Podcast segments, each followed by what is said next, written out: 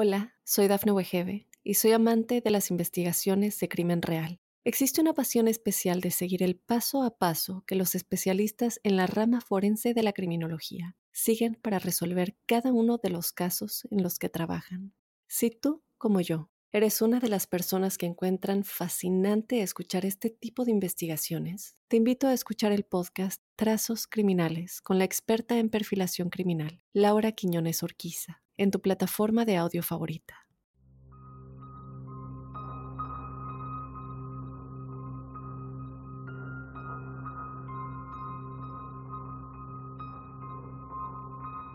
Hola crípticos, bienvenidos a otro lunes de Códice Críptico. Mi nombre es Dafne Wegebe. Yo te doy la bienvenida a otro episodio en el que estaremos explorando otro misterio, otro códice críptico. En este caso, la mente criminal.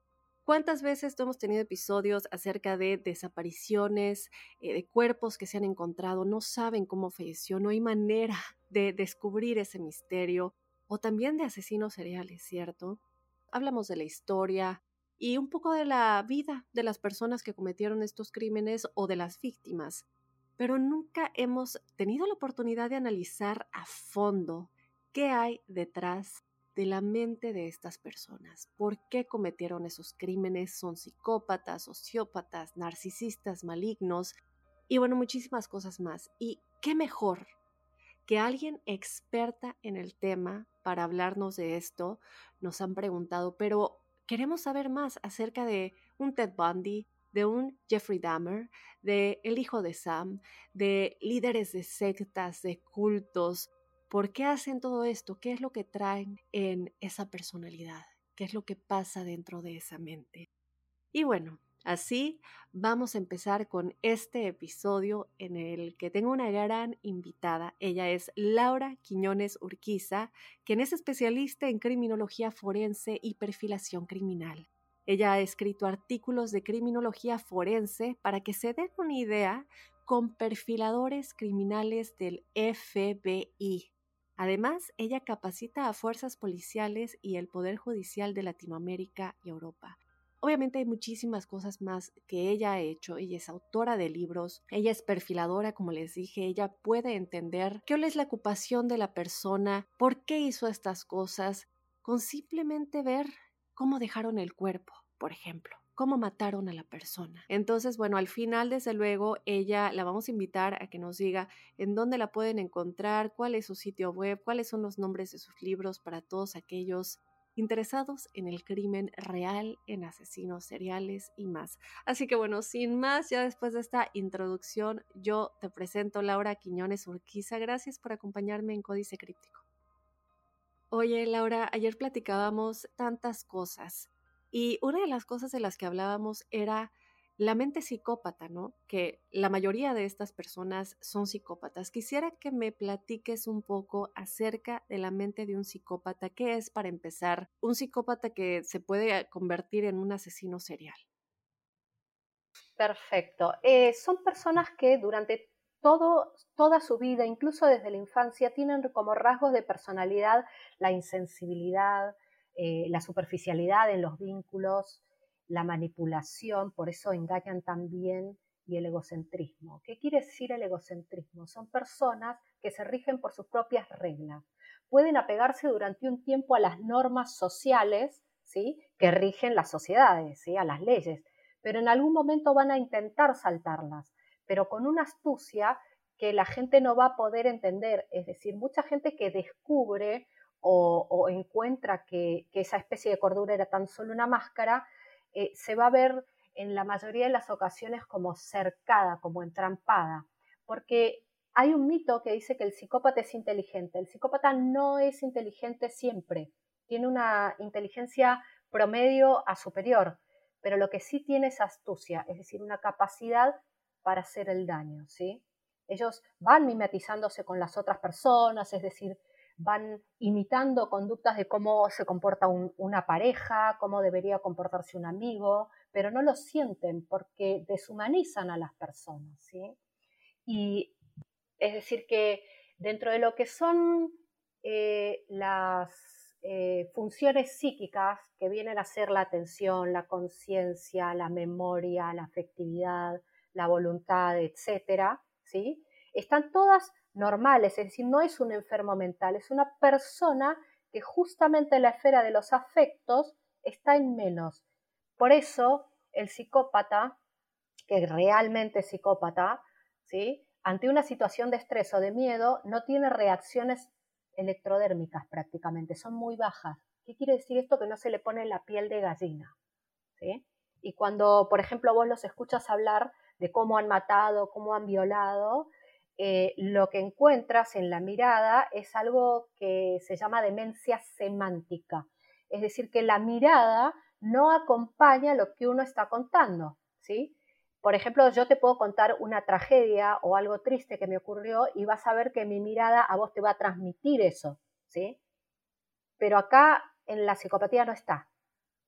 Creo que algo que hemos platicado mucho en este podcast cuando hablamos de casos serios, de asesinatos, de crímenes, eh, de líderes de sectas, em, es que es impresionante cómo puedes tú ir, por ejemplo, a un restaurante o al súper a comprar tu comida eh, de la semana y de pronto no nos damos cuenta que estas personas están a nuestro alrededor en nuestra vida diaria. De pronto alguien se entera que su vecino tenía cadáveres, ¿no? Hemos tenido casos así en, enterrados en su patio y, y jamás te hubieras imaginado. Es tu vecino al que le dices hola todos los días antes de pasar a casos, ¿no? De, los que queremos hablar más específicamente, ¿hay alguna manera de, eh, sin estar mal pensando de todos los que nos rodean o estar paranoicos, de identificar o posiblemente poder tener una idea de si alguien es un psicópata que está rondando en nuestra vida diaria? Eh, suele ser muy difícil porque suelen mimetizarse con el medio, ¿sí? El psicópata o es muy carismático o es lo que llamamos nosotros eh, un mosquita muerta. Lo que decimos en Latinoamérica es un mosquita muerta, o sea, dócil de seductor. Entonces es muy difícil detectarlo por, por esta cuestión que tienen de la astucia. Pero muchas veces hay personas que, por ejemplo, se crían en ambientes, digamos, armónicos, ¿sí? Se crían en ambientes armónicos y pueden establecer relaciones armónicas. Entonces, aparecen ciertos ciertas banderas rojas con estos sujetos ya cuando son o pareja o vecino o amigo o compañero de trabajo, que muchas veces ellos mismos no la, las pasan por alto. ¿Por qué? Porque el psicópata mayormente tiene esta capacidad de manipulación tan grande que te hace creer que vos sos el culpable o te hace sentir miedo o te hace sentir que estás equivocada o pone a todos en contra tuya. Y por ejemplo, esto se ve mucho en los casos de mobbing o de violencia psicológica y moral en los trabajos, que es una especie de bullying en el trabajo. La mayoría de las veces el que lleva a cabo toda esta manipulación grupal es el psicópata. Entonces es muy difícil detectar a un psicópata, salvo cuando ya eh, se convierte en una persona que, excede, o sea, que ya empieza a tener violencia física con la familia, hay banderas rojas, pero ellos no las muestran al principio, sino que las muestran cuando ya la otra persona ha establecido un vínculo, digamos, de confianza hacia ellos. Ok. Como ejemplos, no hablemos de casos más específicos. Ayer platicábamos mucho de, por ejemplo, un Ted Bundy que creció en una buena familia, tuvo una buena infancia, incluso su madre testificó en su juicio y hablaba de lo inteligente que él era, de cómo tenían una familia muy unida, y aquí uno se empieza a preguntar, ¿no? ¿Qué sucede? Por ejemplo, hablemos un poquito de este caso que tú lo conoces muy bien. Sí, gracias. Sí, acá hay dos cuestiones con Ted Bundy. Vos fíjate que era un sujeto, como vos decís, que tuvo una crianza, digamos, con eh, no, no demasiados riesgos, digamos, o circunstancias que hacen que durante su infancia o adolescencia este, lo, lo, nos hagan pensar que él puede llegar a ser un asesino en serie, ¿sí? El tema acá con él, que fue declarado, digamos, fue diagnosticado con psicopatía, es que la psicopatía, en la psicopatía hay una predisposición genética y se juega acá algo que tiene que ver con la naturaleza versus la crianza. Es decir, yo puedo nacer con una predisposición genética a la psicopatía que va a aparecer en una resonancia magnética cerebral, ¿sí? O sea, esto se puede llegar a aparecer, se puede llegar a ver, pero hay cuestiones que tienen que ver con la crianza que van a evitar de que vos, en la mayoría de las veces, de que vos llegues a concretar, es decir, a desarrollar las conductas propias de la psicopatía. Si lo que ocurría acá con Ted Bundy es que su psicopatía se mezcla con algo llamado la perversión. La perversión o, una parafilia. Una parafilia es, digamos, un, eh, un patrón de excitación sexual que no es habitual. Una parafilia, por ejemplo, puede estar relacionada al objeto o a la forma de obtención de placer. Lo que tenía Ted Bundy era una necrofilia, es decir, que él lo que hacía era masturbarse con las víctimas y eh, con, con, los cadáveres de las víctimas y aparte, no sé si recuerdan o recordás vos, Daphne, que él, que él es descubierto ¿sí? a través también de sus huellas dentales, de sus improntas dentales en los cuerpos de las víctimas. Eso se llama odaxelgania. La odaxelgania es otra parafilia que ocurre durante el acto sexual, es decir, yo, mientras estoy teniendo relaciones sexuales, necesito morder. ¿Se entiende? No es una mordedura como marcar, para marcar territorio, sino es una mordedura, digamos, que a mí me va a llevar a, me, va a lograr excitar. ¿sí? Y, algo muy fuerte del caso de Ted Bundy, o bueno, por lo menos que a muchos ha impresionado, incluyéndome a mí, es lo em, agradable que era. En, la entrevista que le hicieron el día antes de que lo ejecutaran, él está tan tranquilo, habla tan bien, hasta te sientes mal por él, porque tiene una manera de explicar cómo él está tan, o sea, que odia lo que él era, que odia lo que él hacía, pero que no lo podía evitar.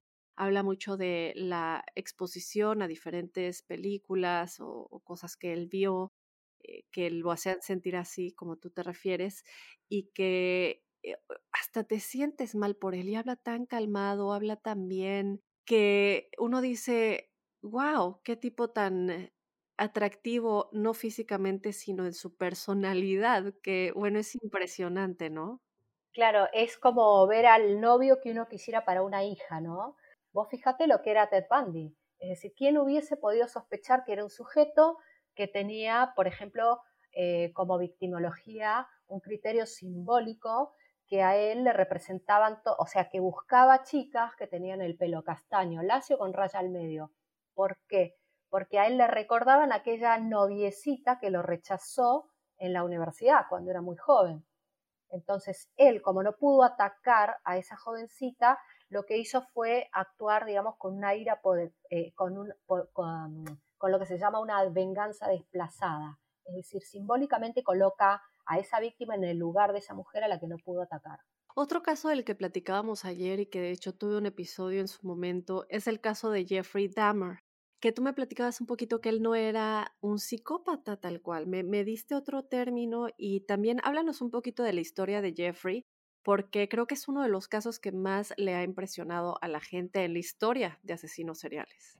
Claro, Jeffrey Dahmer, em, el caníbal de Milwaukee, por ejemplo, no era un sujeto que tenía lo que se dice una psicopatía, él tenía un trastorno borderline, ¿sí? que está en el límite, digamos, puede disparar hacia cualquier lado, está dentro del espectro, digamos, de lo que se llama la neurosis, pero puede derivar en una psicosis, ¿sí? Eh, ¿por, qué, ¿por, qué, se llega a esta, por qué él es culpable pero con enfermedad mental? Porque todas estas fantasías necrófilas que él tenía, digamos, de, desde muy joven, de tener sexo con cadáveres o con personas en un principio desmayadas o inconscientes, estas son fantasías que lo van gobernando prácticamente durante toda su vida, ¿sí? Que empieza a tener, digamos, a concretar estas fantasías. Pero él cuenta en el juicio que él estas fantasías siempre las tuvo y eh, hizo todo lo posible para no hacerlo. Consumía pornografía gay, iba a, por ejemplo, a clubes gay en aquel entonces, a, a tener, digamos, relaciones, pero él no consumaba relaciones sexuales, sino que tenía los preliminares, ¿sí? Eh, la cuestión acá es que él dice que él se necesitaba fumar un montón de marihuana y tomar mucha cerveza para desinhibirse y poder pasar al acto. ¿Esto qué quiere decir? Que él planificó las, matanzas. ¿sí? Es decir, que no era la enfermedad mental que lo gobernaba, sino que él tenía esas fantasías, era consciente que estaba mal, es decir, comprendía y dirigía sus acciones, comprendía la consecuencia de sus actos, pero él mismo, para envalentonarse, como decimos acá, utilizaba, eh, se narcotizaba, por decirlo de algún modo. Y, y, ese es otro, ¿no? Que cuando ves las entrevistas de Jeffrey Dahmer, si no las han visto crípticos, los invito a ver sus entrevistas, igual que las de Ted Bundy, porque son entrevistas que te atrapan. Yo al ver las entrevistas de Jeffrey me sentí igual que al ver las de Ted Bundy. Es, es como una compasión que te hacen sentir. bueno, no empatía en el sentido de que dices, ¿cómo vas a poder sentir empatía por un ser así? Pero eh, uno sí llega a sentir como, wow, sí se ve como que le duele lo que hizo, a pesar de, y él mismo dice, ¿no? Yo estoy feliz de que me hayan atrapado porque lo hubiera seguido haciendo. No había manera de que yo me pudiera detener. Y el, el hecho de ver que, expresen eso a uno lo hace sentir como, como hasta mal por ellos, ¿no? Porque tienen una labia y una manera de hablar impresionante. Claro, un poder de convencimiento. Y esto eh, a mí me ha tocado entrevistar eh, personas, digamos, delincuentes violentos, criminales violentos en cárceles de máxima seguridad para un canal de televisión acá. Y habrán sido unas 35 y a su vez he tenido oportunidad también de entrevistar delincuentes sexuales en un neuropsiquiátrico, sobre todo delincuentes sexuales de menores y adolescentes. Y muchas veces vos te das cuenta cuando realmente eh, están, se arrepienten de sus actos. Lo que no quiere, no habla de remordimiento, porque yo me puedo arrepentir de haberme comprado, no sé, un par de zapatos y digo, no, no era el color que necesitaba y gasté mucha plata. O sea, yo me arrepiento de la consecuencia, porque las consecuencias que vienen a mí no son las que yo esperaba o son peores, ¿sí? Otra cosa es el remordimiento, es esa capacidad de ponerse en el lugar de las víctimas, de por qué causé daño. O sea, eso es muy difícil y no se encuentra en la psicopatía. Lo que vas a encontrar muchas veces es algo que se llama manipulación. Lo que sí podés llegar a encontrar en sujetos que se comportan como psicópatas porque, digamos, su contexto en el que crecieron validó la violencia, el delito, ¿sí? son sociópatas es decir, que tienen una génesis ya no desde el punto de vista genético, o sea, anatómico, ¿sí? como en la psicopatía, sino que adoptan todas esas eh, conductas psicopáticas, pero por una cuestión, digamos, social, ¿sí? o sea, del contexto. ¿sí? Entonces, esos sujetos, los sociópatas o lo que se llaman los disociales, ¿sí? también para algunos o trastornos antisociales de la personalidad, este, sí pueden tener, eh, llegar al remordimiento porque ellos sí pueden llegar a tener, digamos, eh, vínculos afectivos y emocionales con otras personas que son genuinos. En las psicopatías esos vínculos son simulados. Ok, y, qué bueno, me gusta mucho que, hables de la diferencia entre la psicopatía y la, y la sociopatía, porque mucha gente cree que es muy similar o que los sociópatas también pueden llegar a lo que llega un psicópata. Pero por lo que yo entiendo, había una entrevista que vi con una eh, psiquiatra que explicaba que el psicópata puede ser sociópata, pero el sociópata no puede ser psicópata. Y, es, algo, pues que de alguna manera mucha gente puede confundir, ¿no? Algunas, em, algunos comportamientos, pero no, no es lo mismo. Laura, quisiera que hablemos un poquito de la perfilación. Ayer hablábamos del caso de la Dalia Negra y hablábamos de cómo fue cortada a la mitad, de cómo esta persona que la mató la dejó completamente sin sangre, como que le absorbió toda la sangre que tendría que haber sido de una manera quirúrgica. Y ahí, cuando yo te platicaba de este caso, me dijiste, es que ahí está el perfil. Así hago las perfilaciones. Háblame un poquito de esto, porque parece algo impresionante, ¿no? Sobre todo con un caso tan fuerte como el de la Dalia Negra. Exactamente. Hay muchas fotografías que hay pululando en Internet y yo mientras eh, la gente nos escucha, los invito a ir a esas fotografías, a buscarlas en Internet. Lo que vos vas a encontrar son algunos aspectos que nosotros en perfilación, digamos, trabajamos, ¿sí? abordamos. Abordamos lo que es el modus operandi de lo que es la firma y lo que es la posición final de un cadáver. ¿Qué quiere decir esto? El modus operandi son aquellas conductas necesarias para la comisión del delito. La firma son esas conductas innecesarias para la comisión del delito y la cuestión de la posición final habla mucho de qué significa ese cuerpo, esa víctima, para su agresor. Por ejemplo, en las fotografías que hay de la Dalia Negra, donde aparece ese descuartizamiento que, eh, digamos, un descuartizamiento que yo voy a hacer, va a hablar mucho de mi capacidad, de mis habilidades, de mi conocimiento. Y en este caso es muy probable que sea eh, hecho por una persona que tiene conocimientos de cirugía, quirúrgicos, o que trabaja, por ejemplo, cortando vacas, en un camal, como decimos en Argentina. Pero hay aspectos, si se fijan bien, que están relacionados a la firma, es decir, conductas innecesarias para la comisión del delito, como por ejemplo esa, ese corte, esa mutilación eh, labial que él hace, donde extiende, digamos, eh, la, como si fuese la sonrisa del Joker de oreja a oreja de la víctima. Y hay otra conducta innecesaria, ¿sí? que es la mutilación de los pezones de la víctima. Esos son trofeos. Es lo que llamamos en criminología forense trofeo. ¿Qué quiere decir un trofeo? Son, digamos, piezas anatómicas u objetos que van a llevarse los agresores para conmemorar el hecho. ¿sí? Están relacionados al ataque y los van a guardar justamente como trofeos. La cuestión de, los labios de la víctima lo que busca es una mutilación, quitarle a la víctima su unicidad, ¿sí? su identidad como mujer, su belleza, retirarla, deformarla, convertirla en otro. Y la posición final, que es muy importante, que se puede observar en alguna de las fotos, es de una mujer con los genitales expuestos y las piernas abiertas en una franca posición sexual. Esto quiere decir que lo que busca el autor del hecho es lo que nosotros llamamos eh, una denigración de la víctima. ¿sí?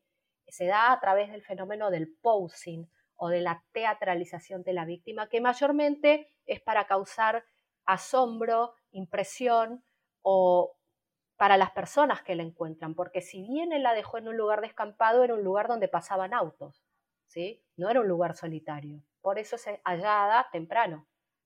Sí, bueno, obviamente se sabe, ¿no? Que, o bueno, se dice en toda esta investigación, este caso sucedió en un momento en el que no teníamos los avances que tenemos hoy en día, que ella salía con él, se le vio varias veces con él, obviamente era una jovencita que buscaba crecer en Hollywood como actriz cuando se mudó a California, y se le veía mucho a ella sin culpar a la víctima nunca, cabe aclarar, porque muchas veces se culpa a la víctima, que, que nunca es el caso, no lo hagan por favor. Eh, y, que bueno, ella salía buscando conectarse, ¿cierto? Con gente que estuviera en el medio de Hollywood. Iba a bares, conocía pues a hombres que tenían dinero, que estaban conectados. Y así cayó de pronto conociendo a este doctor que lamentablemente nunca se le atrapó al asesino de ella y eh, se supone que así es como terminó el asunto de que ella al final dijo, no, no, no, yo no quiero nada contigo, ¿no? Y a fin de cuentas no es lo que buscaba. Y él tiene como este, como dices, ¿no? La ha sexualizado, ha querido poseerla y ahí está un poco su firma en ese aspecto, ¿no? De que al final no pudo y exponiendo sus genitales. Exactamente, es decir, vos has dicho muy bien que él en el fondo la quería poseer, pero ante la negativa de ella, él la mata, la deforma, la humilla con esa posición final, ¿sí? tratándola como si fuese, no sé, una prostituta, ¿sí? una mujer que trabaja, digamos, que ejerce la prostitución. Él lo que quiere es desvalorizar en el fondo a las mujeres, a todas las mujeres que le dicen que no. Y ahí también podemos hablar un poquito, bueno, ya no vamos a hablar de eso ahorita, pero los casos incel, ¿no? Los asesinos incel, que supone son personas que eh, no pudieron tener, estamos hablando del caso, por ejemplo, de Brian Koberger, que asesinó a cuatro estudiantes, están investigando si era un, un incel, bueno, si es porque sigue vivo, está a punto de ser su juicio en 2025, pero que podría ser este tipo de personas que se han sentido rechazados por las mujeres, ya sea en la preparatoria o en la secundaria, y empiezan a tener este rencor cuando ven a parejas, cuando ven a otros chicos que sí son aceptados por ellas hacia empiezan a tener este rencor hacia las mujeres, hacia las chicas, y es como el, como me rechazas, pues te mueres. Si no te puedo tener, nadie más te va a tener. Y es muy, muy peligroso llegar a, este punto, ¿no? Simplemente tener un poquito de cuidado cómo tratamos ciertas personas porque nunca sabemos lo que puedan hacer ni lo que hay en su mente. Eh, Laura, ayer también hablábamos de un caso impresionante, desde luego, que es el de David Berkowitz, mejor conocido como el hijo de Sam. De Sam. Y, aquí algo que me impresiona de este caso siempre, porque aquí también hablamos mucho de lo paranormal, hemos hablado del satanismo, hemos hablado de eh, el, asesinato de Amityville, por ejemplo, que el hijo decía que no, que escuchaba voces, ¿no? Que le decían que la casa estaba embrujada y que le ordenaron matar a sus padres. Y aquí él hablaba un poquito de eso, ¿no? Que se supone que el perro del vecino estaba poseído y que por eso terminó como él también en estas consecuencias esta posesión, que lo llevó a matar. Y luego también eh, comenzó a decir que eh, las otras víctimas habían sido asesinadas por miembros de una violenta secta satánica de la cual él era miembro. Entonces aquí ya comenzamos a entrar un poquito también en el cómo usan muchas personas lo paranormal o la posesión para matar a personas. Claro.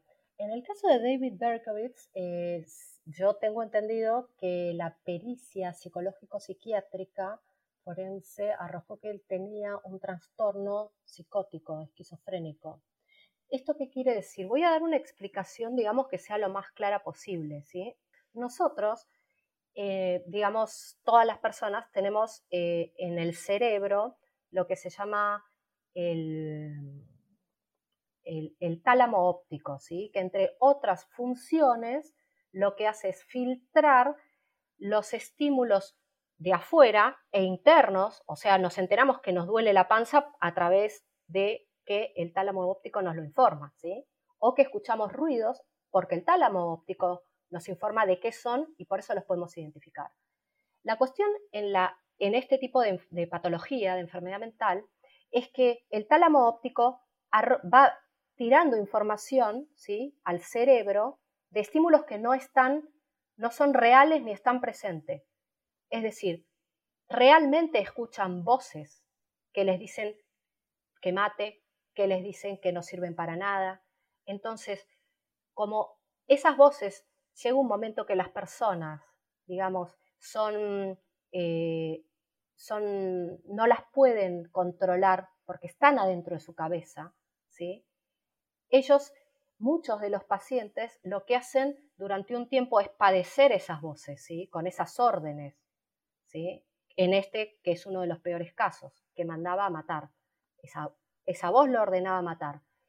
Las personas que sienten estas voces o alucinaciones auditivas, ¿sí? llega un momento que empiezan a, tratar de encontrarle una razón lógica ¿sí? a esas voces, de por qué escuchan esas voces. Y la respuesta es el delirio. Y esto eh, es impresionante porque vemos muchísimos casos. Eh, también tuve un caso alguna vez de mm, El diablo me hizo hacerlo, Ah, y sí, ya me acordé. Era Arnie Cheyenne Johnson. No sé si conozcas el caso. Bueno, y él mató a personas diciendo que el diablo había hecho, que hasta hubo dudas e investigación. Y son casos en los que se involucran investigadores paranormales para que lleguemos a ese punto. Y aquí obviamente hay mucho debate al respecto, ¿no? Son casos que llevan a la investigación de decir, ok, bueno, involucramos a la policía, y como no hay tanta explicación y hay actividad en esta casa, también tenemos que involucrar al otro lado, ¿no? Y ahí está como disyuntiva de, ok, ¿cuál es cierto y cuál es mentira? Pero es lo bueno de saber de gente como el hijo de Sam, que sí hay estudios eh, o que llega ya a estudiarse la mente de esta persona para entender que sí tenía una enfermedad y que no tenía nada que ver con una posesión o con lo paranormal. Claro. sí, eh es interesante lo que contás porque vos sabés que me estoy acordando de un caso que hubo acá en Argentina que yo analicé para el diario Clarín, que es el asesino en serie del Bajo Flores, Marcelo Antelo, que salía a matar. Mató una gran cantidad de víctimas, pero él las ofrendaba a San la muerte. ¿sí? Él decía que a cada víctima que mataba, este, este, él iba a poder quizás llegar a conseguir un trabajo. O hay muchas personas que a mí me han tocado homicidios esotéricos, donde las personas que son, eh, digamos, las matan, ¿sí? Estos homicidios están caracterizados por distintos objetos que rodean a la víctima y diversas posiciones y orientación del cuerpo que está relacionado a lo religioso, ¿sí? Con velas alrededor a la altura, por ejemplo, de la cintura, con estampitas de diversas deidades, ¿eh? como para ellos asegurarse muchas veces eh, o un trabajo a futuro o que les salga bien un negocio o, por ejemplo, obtener el amor de alguien, ¿no? Algún hechizo de amor. Pero son personas que no están locas, ¿eh? simplemente están siendo llevadas por la sugestión. En ese punto entramos a lo que son las sectas y los cultos, que también muchas veces, bueno, hay una diferencia entre secta y culto, cabe aclarar, pero también llegan a este punto de hacer rituales. Eh, los cultos generalmente tenemos un líder, que vamos a hablar, por ejemplo, de Jonestown, podemos hablar de Heaven's Gate, he tenido episodios de los dos y son historias muy fuertes en las que los líderes llegan al punto de convencer a sus víctimas de que ellos son los salvadores y que se tienen que matar para llegar a este punto de felicidad o de luz, ¿no? Que ellos vienen como profetas a darles ese mensaje y en el caso de las sectas tenemos lo que son ya más rituales, magia negra, en el que hay que sacrificar a, no quiero ni decirlo porque creo que son cosas muy, muy sensibles, pero llegan a sacrificar, ya no, y los seguidores también creen que esto está bien por tener algún tipo de beneficio.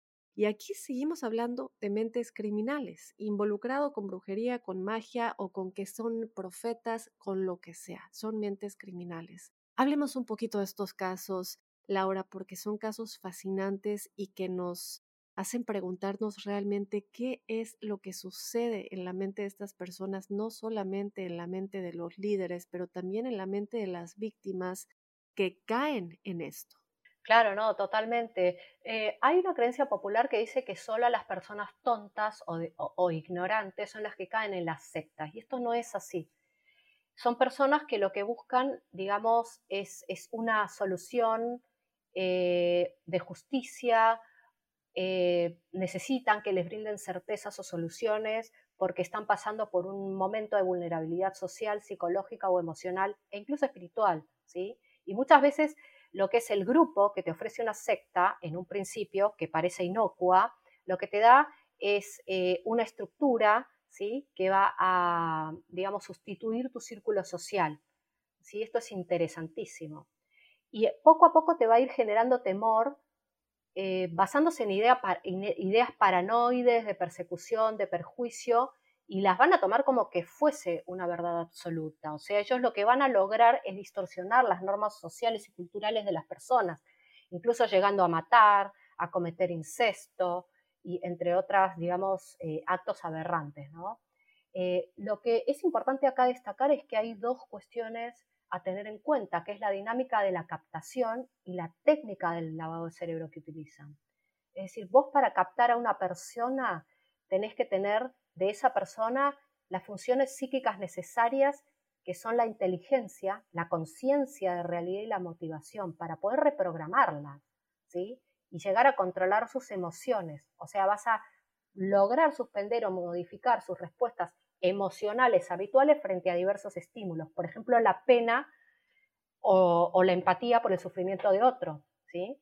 O sea, lo que vas a conseguir es la abolición de respuestas afectivas espontáneas, ¿sí? Y vas a implantar unas nuevas que son afines al líder o a los preceptos de esa secta, porque a lo que ellos van es a la esclavitud psicológica y económica. Por eso eh, lo que necesitan es un aislamiento para que no haya una interferencia emocional de otras personas, que les digan esto está mal. Y también lo que, con lo que juegan es con la noción del tiempo cronológico. ¿sí? Lo que hace el aislamiento es darle a las víctimas una desorientación del tiempo cronológico, sobre todo. Y esa es mucho más fácil manipularlas, ¿sí? desorientarlas. Y el lavado de cerebro también es algo interesante, porque esto es lo que van a lograr a través de ese aislamiento, esa desorientación, ¿sí? Es coartar cortar su libertad de acción, de asociación, su confianza y su libre pensamiento. ¿sí? O sea, incluso van a, van a lograr en las sectas y adentro de las sectas amputar esa tendencia que todos tenemos eh, de compartir nuestros sentimientos con las personas. Van a inflar, van a propiciar la sugestión de las personas. Por eso se encuentran muchas veces con líderes mesiánicos, como los que vos nombrabas, ¿no? o, o la magia, ¿sí? Eh, va a haber también, eh, digamos, una aversión condicionada a respuestas emocionales básicas como la que nombré, que es la empatía. Y van a ir poco a poco eliminando los impulsos sexuales normales, habituales, que por ejemplo han, tenido personas que de pronto durante 40 o 50 años que recién en esa época ingresan a la secta, ¿sí? y van a hacer que esos impulsos sexuales se liberen cuando el ordena el líder, ¿sí?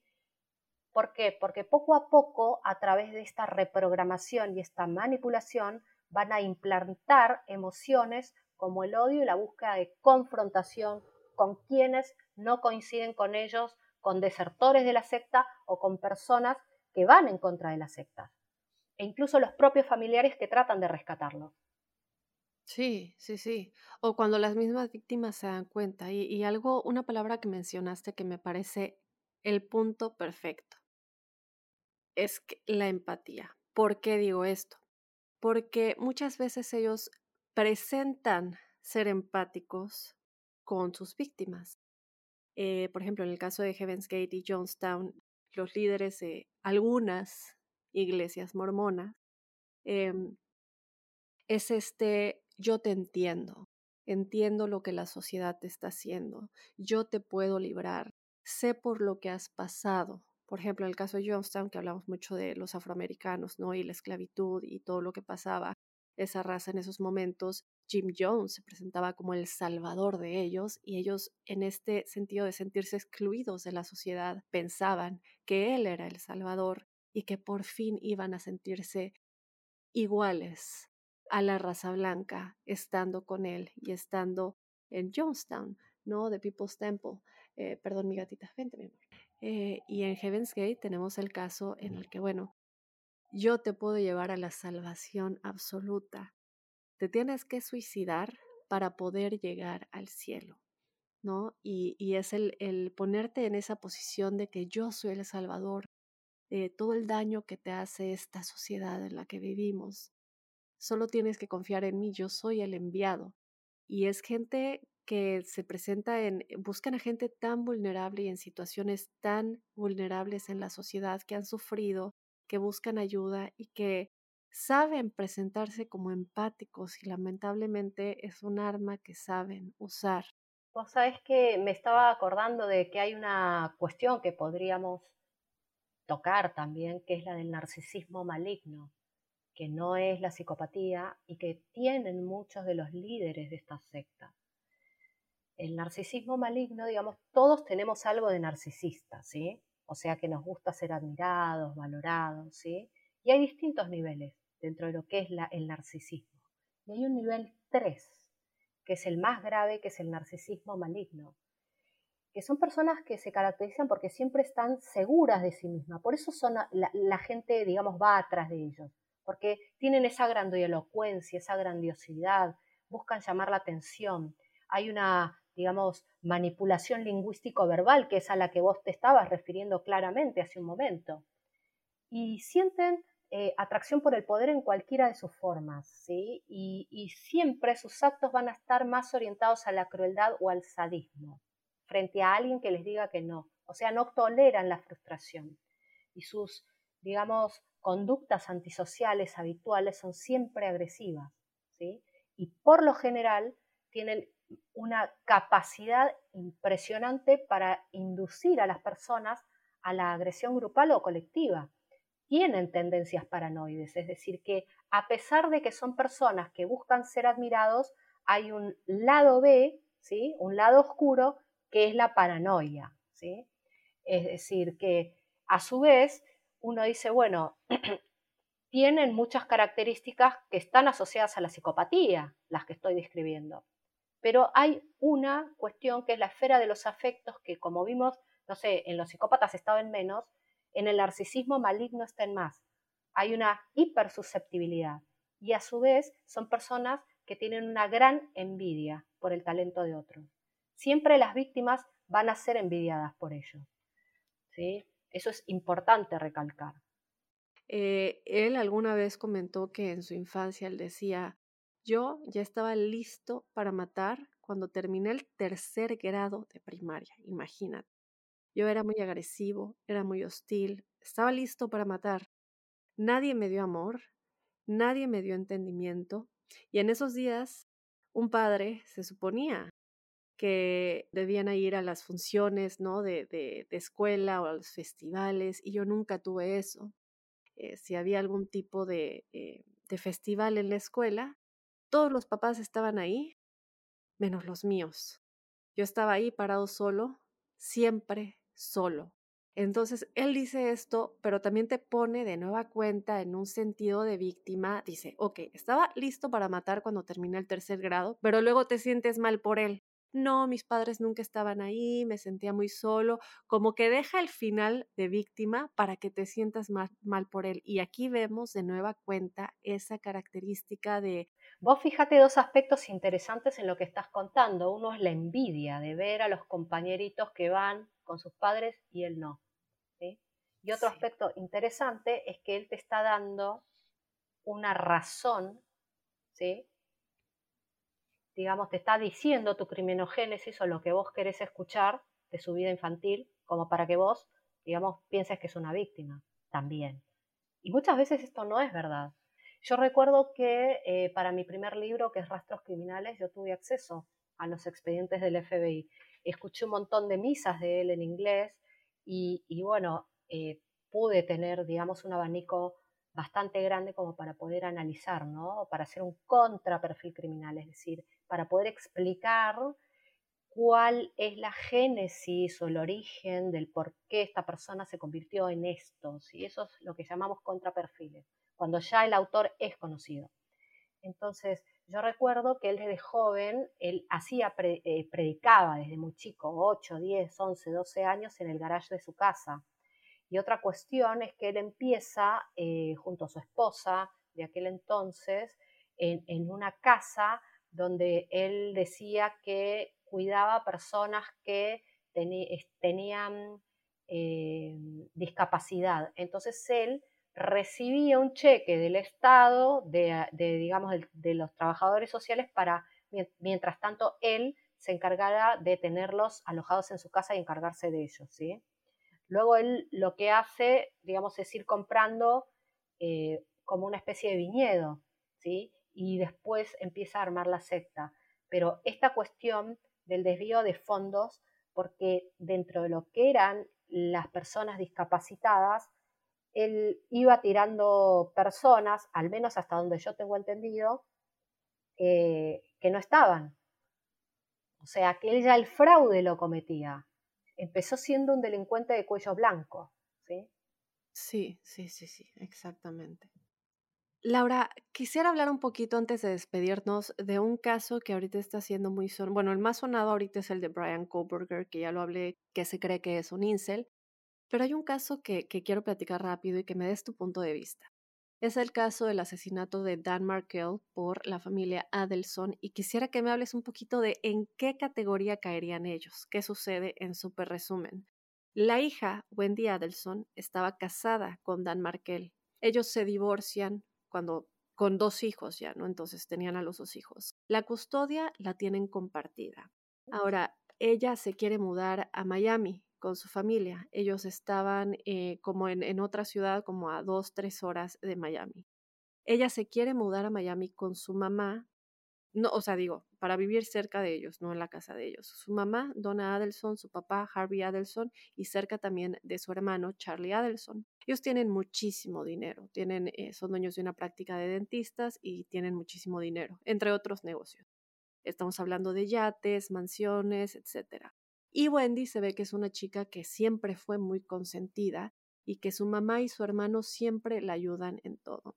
De hecho, ella conoció a Dan Markel porque su mamá siempre la empujaba a que saliera con él, un abogado renombrado, pero al final tuvieron problemas y Donna terminó odiando, la mamá de Wendy terminó odiando a Dan Markel tanto porque él no quería que los hijos se fueran a Miami porque tenemos la custodia compartida. Y en esa pelea de que ella ganara la custodia, ella perdió. Y la mamá, Donna Adelson, comienza a planear con el hijo contratar a dos sicarios para que maten a Dan Markel. Estamos hablando de que la familia ya se involucra. Se supone que Wendy no sabía nada, hasta el día de hoy están en esa pelea. Acaban de detener a la mamá, estaba escapando a Dubái con su esposo para salirse del país y la atrapan en el aeropuerto. El hermano ya fue condenado a vida sin eh, libertad condicional. Y eh, lo que sucede es que él le pide a una exnovia el hermano Charlie Adelson le pide a su exnovia si conoce a alguien que matara por dinero.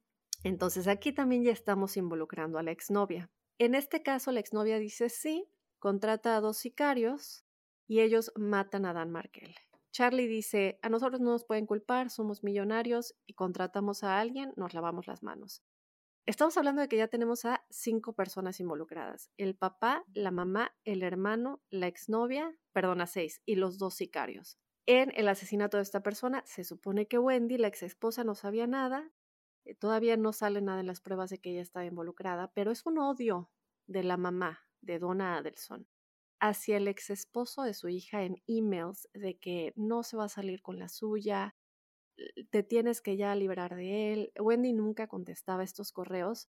Pero ¿qué pasa? Aquí son psicópatas. Estamos hablando de una familia que se involucra en algo así sin el más remordimiento y decir, bueno, las personas que lo hacen por dinero, las personas que contratan por proteger a la hija o a la hermana, y matar, ya estamos hablando de una familia involucrada en todo esto. ¿Qué pasa por la cabeza de estas personas? ¿Son narcisistas? ¿Son psicópatas? ¿En qué categoría las pondrías?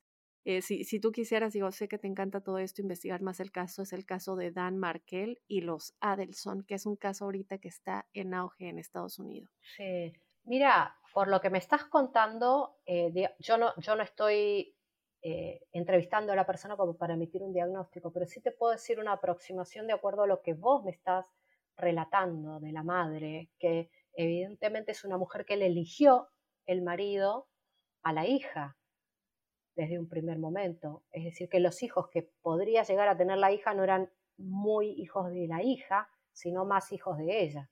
Le atinaste, le atinaste. Todo, era, todo era por los nietos. Claro. Entonces, una persona eh, por lo general hay, cierta habilidad que tienen las personas de victimizarse y hacer pasar, en especial los psicópatas, a las víctimas, a sus víctimas como los victimarios.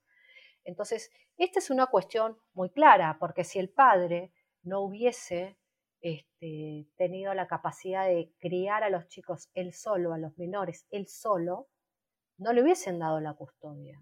¿Cuál era la necesidad imperiosa de mudarse cerca a la madre? Entonces, a mí me da la impresión, sinceramente, que los hijos eran más un botín de guerra para la abuela que para la propia madre de los niños. Sí, no, la mamá es la cabeza en todo este plan y tiene obviamente a Charlie Adelson, a su hijo, como la marioneta eh, que, que hace todo por ella, por su otra hija, ¿no? Entonces, claro, al igual que a la hija, ¿no? Si la hija pudo ser manipulada al punto de tener que enamorarse y casarse de un hombre, ¿por qué no podría hacerlo con su hijo también?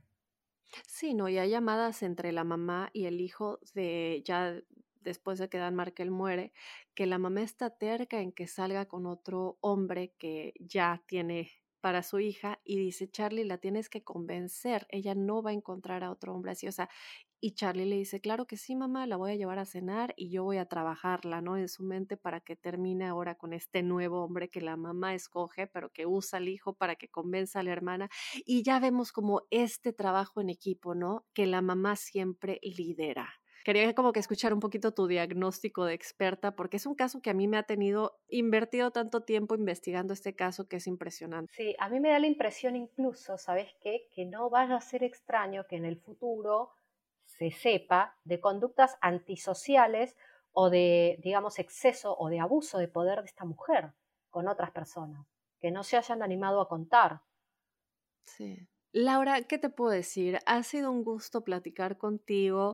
Eh, la pasé súper bien. Quisiera que antes de despedirnos nos dieras unos últimos pensamientos, cualquier otra cosa que quieras decir con respecto a estos casos eh, y también, obviamente, dónde te puede buscar la audiencia que esté interesada en todo lo que son los perfiles de los criminales, asesinos y, todo esto. Sé que tienes redes sociales, tus libros, por favor, en dónde los podemos comprar, etcétera. Gracias. Sí, eh, hay una cuestión que yo siempre le digo a mis alumnos, ¿no? Porque uno tiende, como bien dijiste vos al principio de, del programa, ¿no? A culpar a la víctima. Y a veces uno con microagresiones, es decir, con expresiones que son prácticamente imperceptibles o porque están socialmente eh, aceptadas, uno culpa a la víctima con expresiones, por ejemplo, es que iba con minifalda, la violaron porque iba caminando o se vestía en forma provocativa. Y yo siempre digo, ¿no? ¿Qué fue primero, el violador o la minifalda? Esa es mi única expresión, o sea, ni que la víctima se culpe por lo que has, ha padecido y pida ayuda, ni tampoco aquellas personas con esas, digamos, expresiones culpen a las víctimas, porque ellas no propician lo que les pasa, ni, ni de lo que fueron víctimas. Bueno, mis redes sociales son en Twitter, arroba quinonesurquiza, quinones con S, arroba quinonesurquiza, en Instagram, criminal profile o criminal profile, eh, y bueno, mi blog es Mens Rea Actus Reus. Y mis libros son Rastros Criminales, Anatomía del Crimen Violento y lo que cuenta la escena del crimen, que trata sobre em, homicidios y violencia psicológica. Perfecto. Ahí está para todos los que escuchan Códice, que escuchan este podcast por la parte de crímenes que tenemos, porque Laura, este es un podcast en el que hablamos de todo tipo de misterios y bueno, desde luego el crimen y la mente criminal también es un misterio que vamos descubriendo poco a poco. Laura, muchísimas gracias por habernos acompañado en Códice Críptico. Un beso gigante para dos, Dafne, y para todos los crípticos.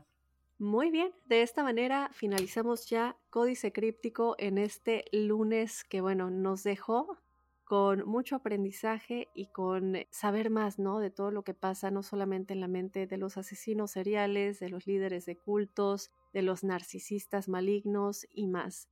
Eh, yo desde luego te voy a esperar la próxima semana. El lunes tenemos una cita. Yo soy Dafne Wegebe y nos escuchamos con otro códice críptico.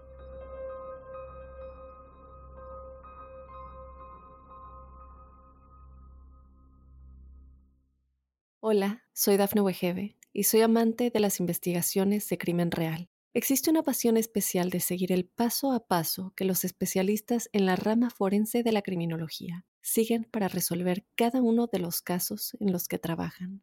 Si tú, como yo, eres una de las personas que encuentran fascinante escuchar este tipo de investigaciones, te invito a escuchar el podcast Trazos Criminales con la experta en perfilación criminal, Laura Quiñones Orquiza en tu plataforma de audio favorita.